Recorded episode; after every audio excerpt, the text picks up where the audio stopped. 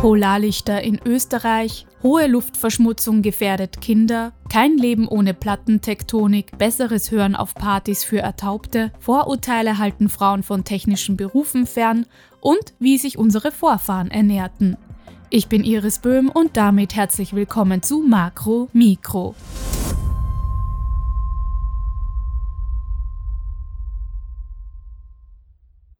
Ein paar wenige hatten Glück und konnten in der Nacht von Sonntag auf Montag, den 24. April, Polarlichter in Österreich sehen.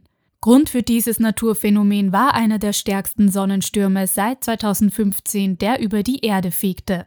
Die Sonne sendet ständig Strahlung und geladene Teilchen in den Weltraum.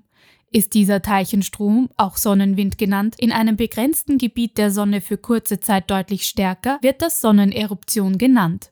Und genau so eine gab es vergangenen Freitag. Der darauffolgende Sonnensturm traf dann Sonntagabend die Erde. Ab Montag 1 Uhr früh war die Erde dann vollkommen im Kern des Sonnensturms. Das führte dann zu vereinzelten Beobachtungen von Polarlichtern, sogar in Österreich. Denn die entstehen, wenn Strahlung und Teilchen der Sonne auf das Erdmagnetfeld treffen. Im Extremfall können sogar Störungen in Navigationssystemen und Stromnetzen entstehen. Übrigens gab es bereits am 24. März einen sehr starken Sonnensturm. Der jetzige war allerdings noch ein kleines bisschen stärker.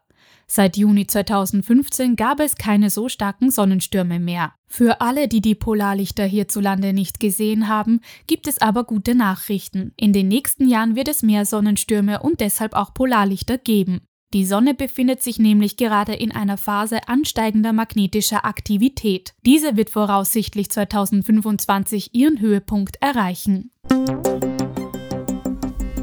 Die noch immer zu hohe Luftverschmutzung in weiten Teilen Europas gefährdet auch Kinder und Jugendliche. Darauf macht die Europäische Umweltagentur in einem in dieser Woche veröffentlichten Bericht aufmerksam.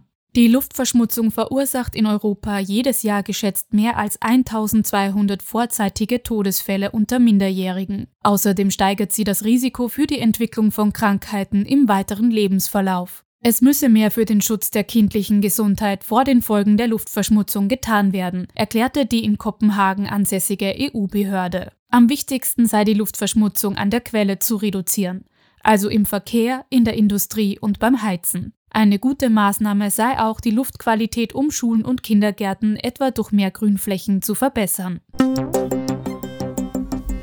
In unserer Galaxie gibt es viele Planeten, von denen ein Teil auch Leben beherbergen könnte. Allerdings wurden bekanntlich noch keine Signale von anderen Zivilisationen auf der Erde registriert, obwohl es rein statistisch laut Forschenden durchaus möglich wäre. Aber warum hat man dann noch keine Anzeichen von Leben auf anderen Planeten gefunden?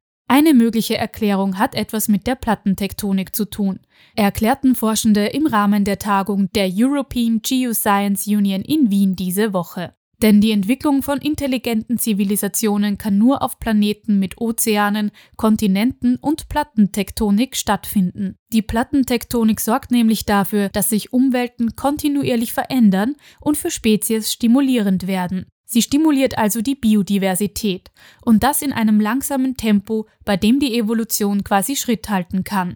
Gibt es auf einem Planeten Plattenverschiebungen, reduziert das überdies extreme Vulkanausbrüche, die komplexes Leben auslöschen können. Allerdings kann man davon ausgehen, dass nur wenige Planeten solche Bedingungen über die notwendigen sehr langen Zeiträume bieten. Berechnet man die kombinierten Wahrscheinlichkeiten, erhält man eine sehr kleine Zahl.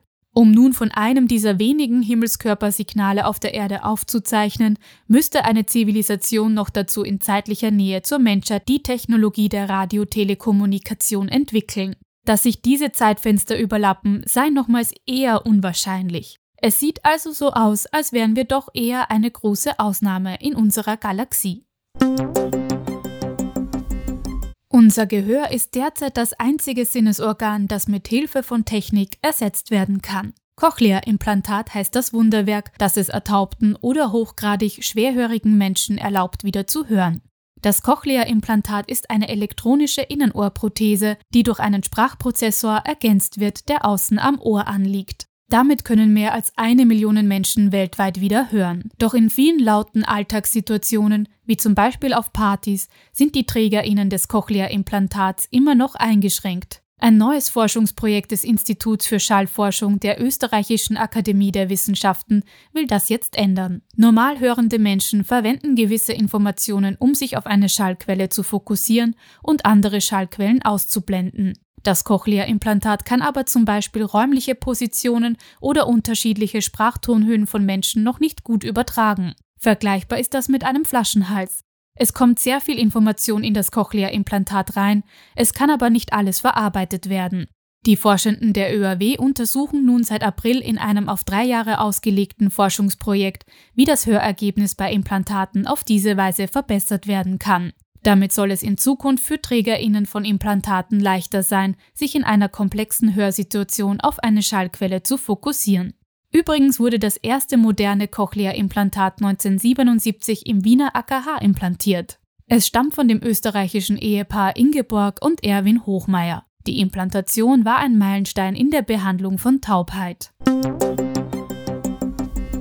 Nach wie vor gibt es zu wenig Frauen in den MINT-Bereichen, also in Mathematik, Informatik, Naturwissenschaften und Technik. Eine neue Studie zeigt jetzt, dass Frauen technische Studiengänge aufgrund eigener Vorurteile meiden. Trotz gleicher mathematischer Begabung schrecken sie vor mathematischen Fächern zurück. Die Gymnasiastinnen, an denen die Studie durchgeführt wurde, zeigten eine Abneigung gegen Fächer, die analytisches statt kreatives Denken voraussetzten und im Berufsalltag wenig soziale und emotionale Fähigkeiten erforderten. Außerdem bevorzugten sie auch weniger kompetitive Berufsfelder mit der Möglichkeit zur Teilzeitarbeit. Allerdings fühlten sie sich genauso wie Männer zu Berufen mit hohem Gehalt und Ansehen hingezogen.